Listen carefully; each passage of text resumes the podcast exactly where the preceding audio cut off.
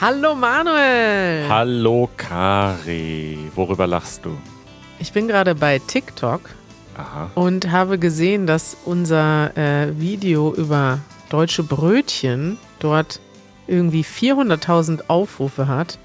Und vor allem gibt es dort Kommentare von Deutschen. Also das ist interessant, weil das ist ja ein langsam gesprochenes Video über Brötchen für Deutschlernende, aber die Deutschen freuen sich auch darüber und schreiben, ich, deutsche Muttersprachlerin, habe mir das komplette Video interessiert angeschaut. I don't know why. Brötchen sind auch einfach toll. Ich bin letztens morgens mit dem Hund rausgegangen und mein Nachbar, der im gleichen Gebäude wohnt, kam mir entgegen mit einer Tüte Brötchen vom Bäcker und ich hatte eigentlich nur vor, Brot zu essen zum Frühstück und Müsli. Und dann habe ich so eine Lust auf Brötchen bekommen, dass Oh. ich dann auch Brötchen essen musste. Das muss ich sagen, ist auch das Härteste an der Glutenunverträglichkeit, die ich habe. Mhm. Ich muss sagen, auf Milchprodukte kann man viel einfacher verzichten, weil es, weiß nicht, so viele Ersatzprodukte gibt. Also es gibt einfach gute, äh, weiß ich nicht, ha also sogar Hafermilch trinke ich ja nicht, weil die auch Gluten hat oft. Äh, aber es gibt einfach so viele Ersatzsachen, weißt du, die gut sind. Äh, es gibt gute Joghurts, es gibt gute Milch, es gibt Schokolade. Aber Gluten ist wirklich schwierig, weil wenn du, Gluten ist ja so ein Klebestoff im Mehl und wenn das fehlt, dann schmeckt es einfach nicht. Und es gibt jetzt, es gibt zum Beispiel hier auf der Schönhauser Allee eine glutenfreie Bäckerei. Da war ich heute nämlich, apropos Brötchen, um mir mal wieder ein frisches Brötchen zu holen. Aber die sind einfach bei weitem nicht so lecker wie normales Brötchen vom Bäcker. Und das ist, es ist einfach eine Trauer meines Lebens, dass ich nicht regelmäßig Brötchen und Brezeln essen kann. Ja, als gerade als Deutsche ist das ein herber Schlag. Gluten ist Klebe, Klebereiweiß. Klebeeiweiß, ja. Ein Stoffgemisch aus Proteinen. Ähm, wie, wodurch wird das denn ersetzt in glutenfreiem Brot? Also was macht man da rein, damit das Brot trotzdem zusammenklebt? Da bin ich überfragt, Manuel. Aber ich habe das Gefühl, bei vielen glutenfreien Produkten wird das einfach gar nicht ersetzt, weil die sind dann total bröselig und fallen auseinander, sobald man die an, nur anfasst oder nur anguckt. Da hat Janusz ja mal so einen schönen Spruch gemacht. Ich habe ihm irgendwann glutenfreie Kekse gegeben. Und er meinte, das schmeckt so, als hätte ich den Boden gefegt und dann daraus einen, einen Keks gemacht, weil es ist so, schmeckt wie Staub teilweise. Und wenn es dann, also die Konsistenz ist schlecht und der Geschmack oft auch. Und ja, weiß ich nicht. Es gibt in manchen Ländern, in den USA zum Beispiel, habe ich immer sehr gute glutenfreie Produkte, Brote auch, die irgendwie frisch und lecker geschmeckt haben, gesehen. Und in vielen anderen Ländern gibt es irgendwie gar nichts. Und das ist, Mhm. ja, in Europa habe ich das Gefühl, gibt es nicht so viele gute Ersatzprodukte. Es werden teilweise Sachen verkauft, die so schlecht schmecken. Da frage ich mich, wie das überhaupt sein kann, dass die weiter produziert werden. Äh, Kari, Trivia. Auf, auf Wikipedia gibt es im Eintrag zu Gluten einen Trivia-Eintrag und der macht mich sehr glücklich. Denn ich habe früher immer Gluten gesagt, nicht Gluten, sondern Gluten, Ja. weil das auf Englisch so ausgesprochen wird und ich das da, glaube ich, zum ersten Mal gehört hatte, dieses Wort.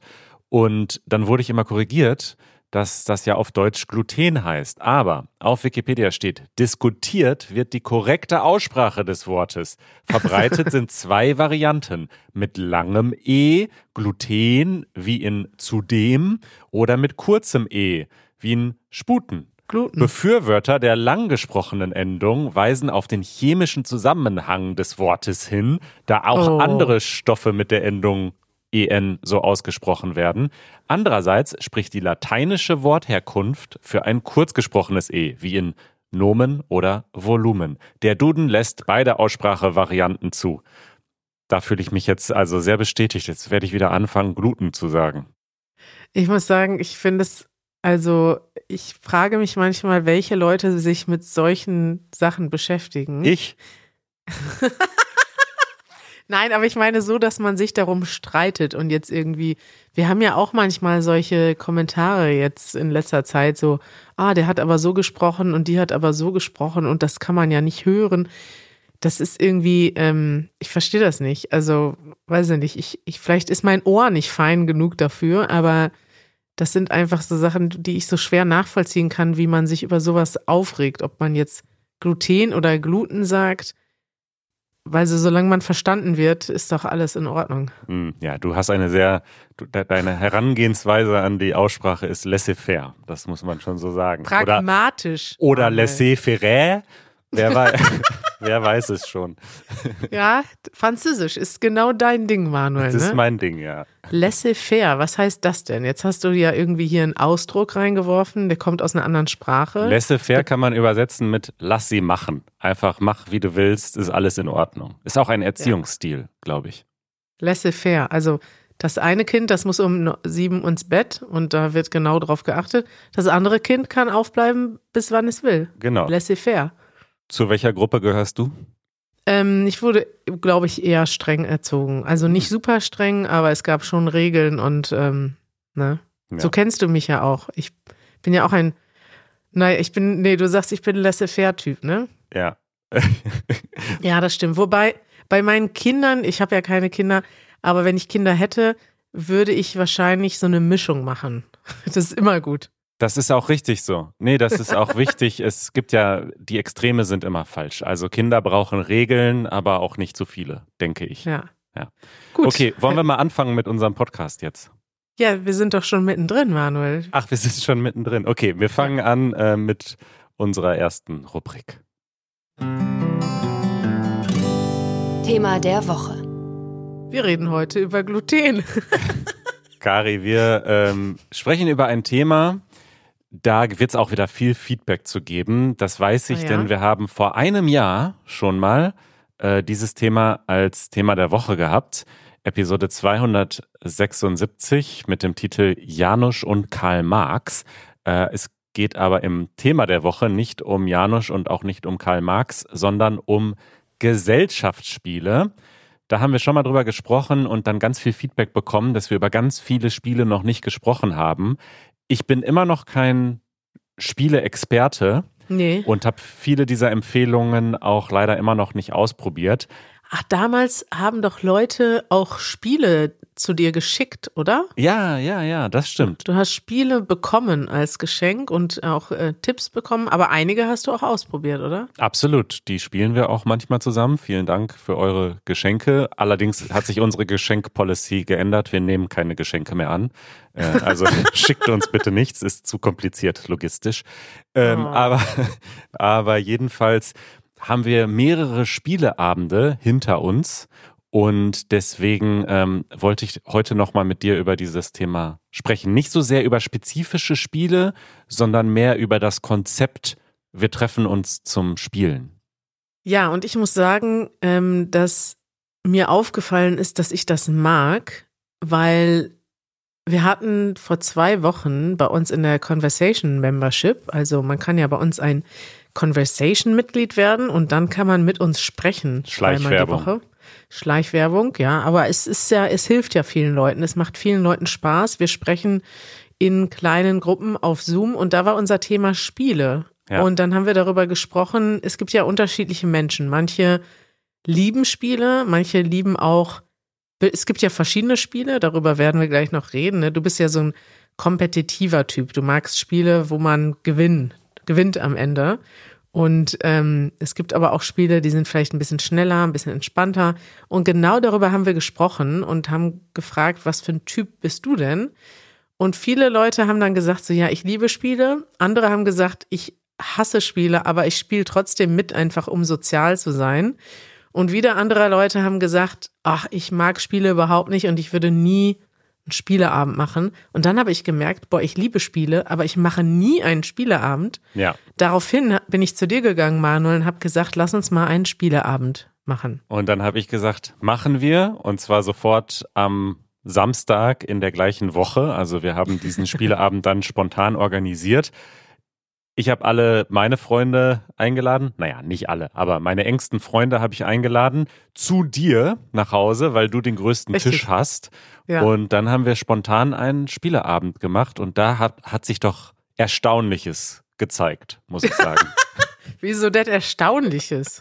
Okay, also Erstaunlich. ich, ich fasse mal so ein bisschen zusammen, was passiert ist. Ähm, Ja. Also zunächst haben wir das leicht. war erstaunlich. Es war erstaunlich. Wir haben leicht angefangen mit einem sehr populären Spiel, äh, das heißt What Do You Meme?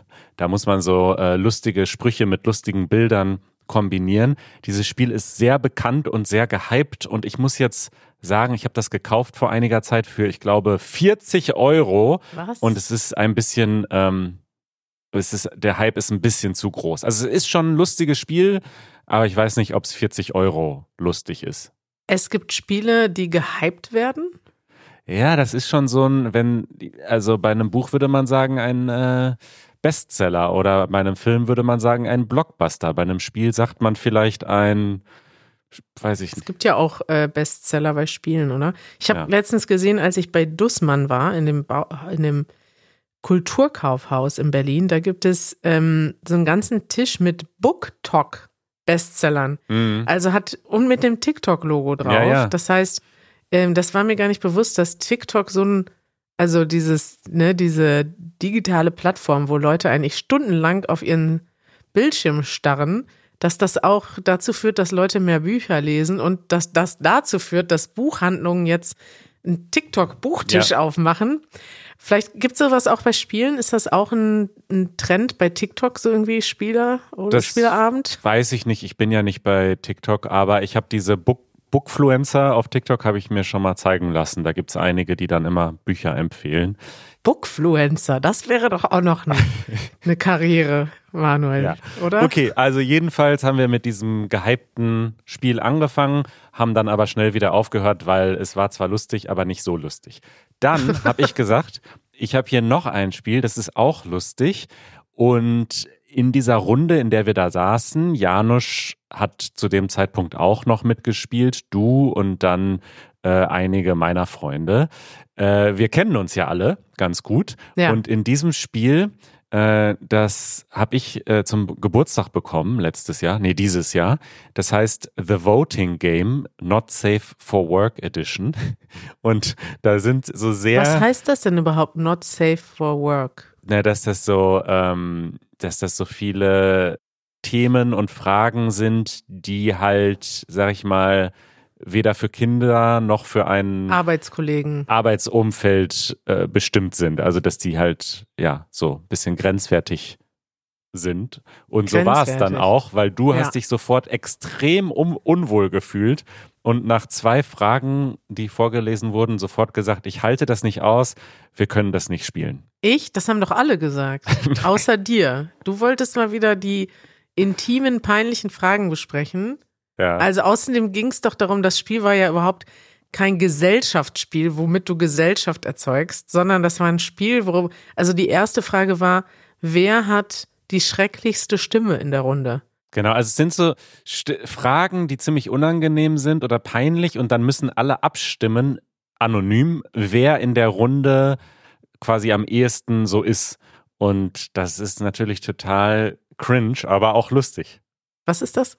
Cringe? Cringe, cringe Das war ist mal Jugendwort. Nee? Das ist einfach gemein. Das ist einfach, was ist der Sinn, wirklich, was ist der Sinn davon? Da haben wir am Ende keinen Spaß, sondern alle hassen sich. Weil stell dir vor, du kriegst jetzt den Vote, deine Stimme ist die hässlichste Stimme in der Gruppe.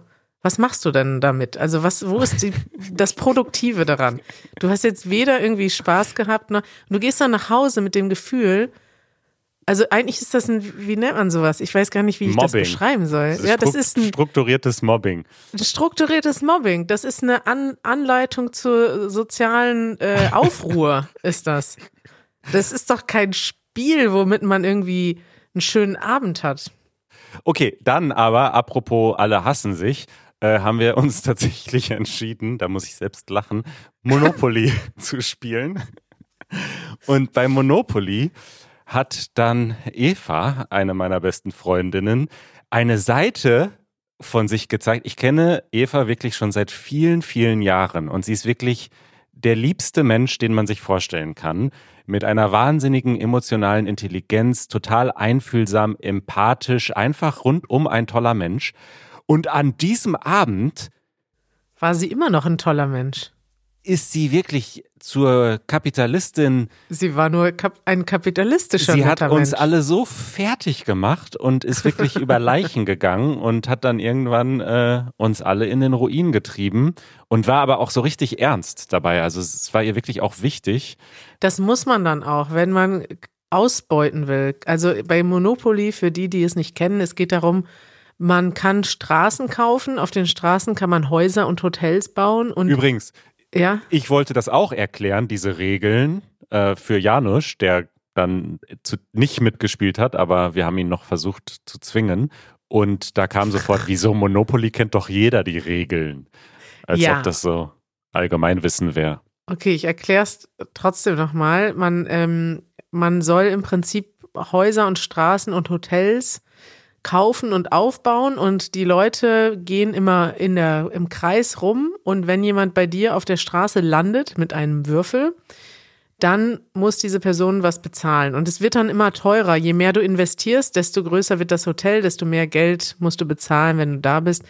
Und das Lustige ist, was ich nicht wusste, das hat dann ja Nora erzählt, dass dieses Spiel erfunden wurde als Kapitalismuskritik, Richtig. weil dieses Spiel quasi das Schlimmste an dem Menschen hervorbringt, weil die Leute wollen natürlich, das Ziel des Spiels ist es, mehr Geld zu machen und irgendwann werden die anderen pleite gehen, sodass du am Ende ein Monopol hast, Monopoly, und dann gehören dir irgendwann alle Straßen und alle Hotels und die anderen Leute sind arm, müssen Schulden machen, müssen Hypotheken auf ihre Häuser aufnehmen und werden am Ende pleite sein. Das ist das Ziel des Spiels. Genau, ich bin mir nicht hundertprozentig sicher, ob das äh, bewiesen ist, aber ja, es war scheinbar eine Kapitalismuskritik und ein Gegenstück zu einem anderen äh, Spiel, wo es eigentlich um Kollaboration ging. Und es sollte ein, ja, auf Wikipedia steht, äh, it was intended as an educational tool to illustrate the negative aspects of concentrating land in private monopolies. Ja, hat geklappt. Es klappt also, weil wir haben uns alle dann doch, äh, also die Stimmung, bei Monopoly muss man echt aufpassen, dass die Stimmung nicht umschlägt, weil zwischendurch war es dann doch sehr angespannt, hatte ich das Gefühl. Ja, weil das, also ich glaube, das ging nicht nur dadurch, weil das Ding ist, wenn du erstmal da drin bist, also wenn jetzt als Eva erstmal irgendwie sechs Hotels hatte und es ja auch keine Häuser mehr zum Bauen gab und wir alle, das war dann irgendwann klar, in welche Richtung es geht und dass wir auch keine Chance mehr haben. Und was dann noch das zweite war, was genervt hat, ist, dass es einfach so unglaublich lange dauerte. Ja. Also in jeder Runde hat sie gefühlt 75 Prozent der Zeit in Anspruch genommen, weil sie irgendwelche Häuser gekauft hat, dann wieder verkauft hat, als sie kein Geld hatte, dann wieder neu gekauft hat. Und das war, glaube ich, ähm, anstrengend. Das lag aber auch an deiner Version des Spiels. Es gibt äh, auch, die klassische Version ist, glaube ich, nicht so. Deine Version ist nochmal irgendwie Speed-Kapitalismus. Es geht alles noch schneller. Und in der klassischen Version ist es, glaube ich, ein bisschen entspannter. Ja. Was ist jetzt dein Fazit? Möchtest du wieder einen Spieleabend äh, bei dir veranstalten? Ja, sehr gerne. Ich würde gerne, ich glaube, mein Ding sind Kartenspiele. Ich würde gerne mehr Kartenspiele spielen, wo es kürzere Runden gibt. Das Problem an Monopoly ist auch einfach, das dauert Stunden und dann hängst du in diesem Spiel drin. Ne? Der Anfang ist immer total, total aufregend, wenn man noch würfeln kann und Straßen kaufen kann. Und dann wird's halt sehr langwierig. Ich würde gerne mehr Kartenspiele spielen. Kartenspiele liebe ich. Ja, das äh, da stimme ich dir zu. Dieses Exploding Kittens zum Beispiel, das ist ein echt lustiges Kartenspiel, auch sehr gehypt, aber meiner Meinung nach zu Recht. Das macht wirklich Spaß, auch wenn man es schon ganz oft gespielt hat. Und da könnt ihr uns gerne weiterhin Empfehlungen posten in den Kommentaren. Ich würde gerne mal wissen, wo genau du deine Spiele-Hypes herbekommst. Bist du da irgendwie in so einer Spiele-Gang oder wo, wo genau werden Spiele so gehypt? So? Ich weiß gar nicht. Also diese Macher von Exploding Kittens, ähm, die habe ich auch schon mal in einem Podcast-Interview gehört. Und die haben Mhm. wirklich mehrere so Bestseller-Spiele und stehen auch in Amerika in Hörst den. du Spiele-Podcasts oder in wo genau halten sich diese Spiele-Freaks auf? Nee, nee, das war mehr so, ein, so eine Art Business-Interview mit den Machern. Ich weiß gar nicht Aha. mehr. Ich kann den Podcast mal raussuchen und bei in den Shownotes verlinken. Ja, aber äh, Kartenspiele, die ein bisschen schneller gehen und nicht so ernst sind, stimme ich dir zu, die machen auch Spaß. Ja. Kare, ich wollte eigentlich noch äh, mit dir über Computerspiele sprechen, denn da gehst du ja im Moment auch durch eine Phase, habe ich das Gefühl. Aber Was? Eine Phase? Ich spiele schon immer Computerspiele. ach so, Manuel. es ist eine Und du? länger anhaltende Phase. Ich wenig, aber ich habe ja eine Playse, eine Playstation und äh, zocke ab und zu. Aber lass uns da mal ausführlich die Tage drüber sprechen, wenn das dem Publikum interessant erscheint. Schreibt uns mal einen Kommentar dazu. Wie soll das Publikum sich äußern? Ja, wir sprechen da einfach drüber, weil uns das interessiert, Manuel. Ach so, das wird nicht machen wir abgestimmt. Kari Nee. hat beschlossen, wir sprechen darüber. Ja, mach mal, das machen wir mal demnächst als Thema der Woche und dann schauen wir mal, welche Computerspiele wir spielen, wie alt die sind und ob wir überhaupt noch. Meine größte Sorge ist immer, dass irgendwann das Betriebssystem, was ich habe, nicht mehr kompatibel ist mit dem 20 Jahre alten Spiel. Aber das erzähle ich dir dann demnächst. Das ist schön. Ich habe noch was Schönes, das passt sehr gut zum Thema. Und zwar habe ich mir ein Objekt gekauft, ein Mhm. physikalisches Objekt äh, zum Spielen. Ach ja. Und dieses Objekt heißt Playdate. Und das ist jetzt echt sehr schwer äh, zu beschreiben in einem Podcast. Du kannst mal auf play.date gehen, dann siehst du das. Das sieht so ein bisschen aus wie ein Game Boy, allerdings noch kleiner.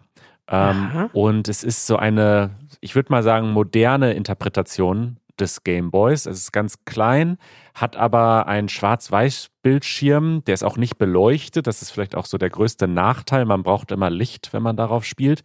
Und ist äh, ganz innovativ. Das hat nämlich neben den klassischen Knöpfen A, B und so einem Kreuz, hat es eine Kurbel an der Seite. Und die Spiele können dann diese Kurbel äh, in das Spieldesign mit einfließen lassen. Und Was macht man denn mit einer Kurbel beim Spielen? Strom herstellen, damit das Spiel weiterläuft? Es gibt wirklich ganz kreative Sachen, je nach Spiel. Bei einigen Sachen dreht man dann Kreise, bei einem muss man Aufzüge hoch und runter schieben. Also gibt es ganz kreative Ideen, was man dann mit der Kurbel machen muss. Und ich bin darauf gekommen, weil ich diese Firma, die das äh, entwickelt hat, die machen eigentlich Software. Panic, Panic heißen die. Mhm. Ähm, und ich benutze deren Software schon seit vielen Jahren auf dem Mac. Und die haben das ähm, angefangen zu entwickeln vor ein paar Jahren. Und ich habe das damals, irgendwie vor drei Jahren, quasi als Kickstarter-Kampagne einfach unterstützt. Und dann drei Jahre später hatte ich ein Paket vor der Tür mit diesem Gerät. Und klingt jetzt ein bisschen wie eine Werbung, ist definitiv keine bezahlte Werbung, aber ich finde es wirklich, also ist auch ein bisschen. Eine unbezahlte Werbung. Ist eine unbezahlte Werbung, ist auch, sag ich mal, teuer, muss man ehrlich sagen, kostet 200 Dollar und man muss immer noch warten. Man kann es immer noch nicht einfach kaufen. Die sind immer noch quasi hinterher Mhm. mit der Herstellung. Aber ich sag mal so, Leute, die früher, die vielleicht so romantische Erinnerungen haben, noch an Gameboys und so, so Kinder der 90er, äh, für die könnte das echt ähm, was Schönes sein. Also ich habe Spaß daran und freue mich jetzt, wenn ich demnächst in den Urlaub gehe, dass ich irgendwie am Strand oder so oder Den ganzen Tag. Da, jetzt, das Wichtige ist noch, was sind denn da für Spiele drauf? Sind die Spiele cool oder nicht? Ja, das ist auch ganz, ganz cool, wie sie das machen. Und zwar, wenn du das Ding bekommst, dann kriegst du, ich glaube, einmal pro Woche neue Spiele. Das nennen die dann Season One. Da ist quasi so eine Staffel an Spielen und du kriegst immer automatisch, alle paar Tage hast du ein neues Spiel auf dem Gerät und kannst das dann ausprobieren und kriegst dann irgendwie, ich weiß gar nicht, zwölf Spiele oder 15 Spiele quasi nach und nach einfach auf das Gerät gebeamt und du kannst aber auch Spiele kaufen, also man kann auch Spiele entwickeln und, und dann einfach verkaufen und da habe ich mir auch schon so ein paar gekauft, so ein Rennspiel zum Beispiel und ja, das macht äh, Spaß. Manuel, du wirst lachen, aber dieses Thema interessiert mich wirklich brennend, weil ich habe wirklich so eine Gameboy-Nostalgie. Ich habe auch noch meinen Original Gameboy aus den 90ern Ja. und habe auch noch einige von den alten Spielen, zum Beispiel Tetris und Spider-Man. Und manchmal, also ich will den eigentlich immer anmachen. Das ist so, ich habe Lust, den anzumachen. Und wenn ich den dann anmache, dann nervt's mich aber wieder diese uralte Grafik. Die Tatsache, dass man die Spiele nicht speichern kann, sondern Ja. man muss ja, man hat ja damals irgendwie, Mar wie hieß das, Mario Land 1, das Ursprungsspiel vom Game Boy. Mhm. Das, das musste man ja wirklich dann in fünf Stunden durchspielen.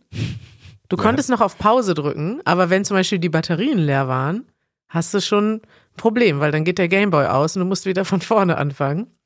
Also das ist noch dann doch, ähm, ja, war noch nicht so ganz ausdesignt. Und jetzt habe ich quasi die neue Version vom Gameboy, die Nintendo Switch. Ja. Die liegt neben meinem Bett, weil ich immer denke, das ist ja eigentlich eine coole Idee, dass ich abends im Bett noch was spiele. Ich habe aber noch kein einziges Spiel gefunden, was mich wirklich begeistert. Also Ja. das ist jetzt das andere Problem. Falls jemand von euch Nintendo Switch spielt und geile Spieleempfehlungen hat, schreibt mir mal einen Kommentar bei easygerman.fm. Das nervt. Manuel, ich habe einen, das nervt. Da wollte ich eigentlich demnächst mal ein ganzes Thema drüber machen und ich habe auch sogar, sogar schon einen ähm, Interviewgast dafür akquirieren können. Eigentlich mehrere Aha. Leute. Wir kennen viele Leute, die gerne sich um eine deutsche Staatsbürgerschaft bewerben möchten oder das schon getan haben. Und das Interessante ist ja, dass die deutsche Bundesregierung jetzt eine Überarbeitung gerade beschlossen hat, dieses Gesetzes. Wir haben schon mal darüber berichtet, ne? Ja. Man kann jetzt schneller deutscher Staatsbürger werden. Früher war das erst nach acht Jahren in Deutschland möglich, jetzt schon nach fünf, in besonderen Fällen sogar nach drei. Das große Problem ist aber, also ne, die deutsche Regierung sagt jetzt, ihr könnt jetzt früher Staatsbürger werden und alles wird einfacher, es wird weniger, es soll weniger bürokratisch werden. Du sollst jetzt auch eine doppelte Staatsbürgerschaft haben können. Das war lange Zeit das größte Problem, dass man seine Staatsbürgerschaft zu Hause aufgeben muss und dann kannst du dich entscheiden, okay, werde ich jetzt Deutscher, dann darf ich aber nie wieder, dann kann ich nur noch mit einem Visum in die USA einreisen, um meine Eltern zu besuchen. Oder bleibe ich Amerikaner und muss dann aber irgendwie zum Beispiel Steuern in beiden Ländern zahlen. Also solche Probleme haben ja Menschen im Alltag. Mhm. Deutschland will es einfacher machen, aber das Problem ist, dass die deutschen Behörden so langsam sind und so überlastet, dass sie überhaupt nicht hinterherkommen bei den Anträgen. Und das nervt. Ich möchte da jetzt nicht so sehr ins Detail gehen, aber ich kenne mehrere Leute, die ihren Antrag und alle dazugehörigen Sachen schon vor zwei bis drei Jahren abgegeben haben. Und besonders in Berlin sind die Behörden so überarbeitet, dass du noch nicht mal, im Moment kannst du nicht mal einen Antrag stellen in bestimmten Stadtteilen. Nee, gar, ganz, in ganz Berlin. In ganz Berlin Ganz ist Berlin. einfach, du möchtest die deutsche Staatsbürgerschaft, dann kannst du dich auf eine Warteliste eintragen lassen und dort wirst du eventuell informiert, wenn man ab nächstem Jahr wieder Anträge stellen kann. Aber es ist quasi Patientenstopp, würde man sagen, Ja. wenn es ein Arzt wäre. Also man kann einfach keine Anträge mehr stellen, weil die Kapazitäten der Behörden überlastet sind. Ja, und das ist so nervig und es ist an so vielen Stellen schlecht. Und das steht in einem Artikel, den ich euch verlinken möchte aus Zeit Online. Der Artikel heißt Kommen Sie 2025 wieder. Da wird das Problem genau beschrieben. Also wenn ihr euch für die Staatsbürgerschaft interessiert, wäre zum Beispiel ein Tipp, das habe ich jetzt auch schon tatsächlich im echten Leben gehört von Menschen, die das gemacht haben. In dem Artikel wird das auch beschrieben. Man soll sich am besten in einem Dorf anmelden. da gibt's auch Tipps, Ja. welche Dörfer. Also ich kenne Leute, die sind zum Beispiel nach Thüringen in eine Kleinstadt gezogen, weil da das Einbürgerungsverfahren nur drei bis sechs Monate dauert statt zwei bis drei Jahre. Und das ist richtig, richtig krass. Und in diesem Artikel gibt's auch den Ex-Minister für Migration in Thüringen, der heute einfach sein privates Büro aufgemacht hat und Leute berät und ihnen hilft, weil er das so schlimm findet, dass das so schwierig ist, dass er als, muss dir mal vorstellen, ein Ex-Minister, der privat Migrantenberatung, also der macht Einbürgerungsberatung jetzt und versucht Leuten zu helfen, die das einfach nicht schaffen, deutsche Staatsbürger zu werden. Ja. ein riesiges Problem in Deutschland. Da werden wir demnächst nochmal ein ganzes Thema der Woche zu machen. Ja, und ich muss mal sagen, da ist oben in dem Artikel ist so ein Bild von einem Warteraum in einer Behörde. Das ist vielleicht auch äh, irgendwo auf dem Land in einem kleinen Amt. In Berlin sehen die Warteräume definitiv nicht so schön aus und so gepflegt und so sauber und mit einer schönen großen Pflanze am Fenster. Vor allem nicht so leer. Ja, so leer also, schon mal gar nicht, genau. Ja, es ist also deutsche Behörden, das könnte nochmal auch ein eigenes Thema werden. Ähm, ja. Wie das da auch aussieht oft, ne? Es sieht meistens so un, also ja, alle von euch, die in Deutschland leben, kennen das, denn ihr wart schon mal im Ausländeramt oder wie heißen die ganzen äh, Landesamt für Migration. Diese ganzen Orte sind oft hässlich und unwillkommend und bürokratisch und ja. das nervt Manuel. Das nervt. Schön. Haben wir über Gluten gesprochen, über Gesellschaftsspiele und äh, über Einwanderung. Toll. Wieder ein buntes Potpourri an Themen. Bis bald, lieber Manuel. Bis bald, liebe Kari.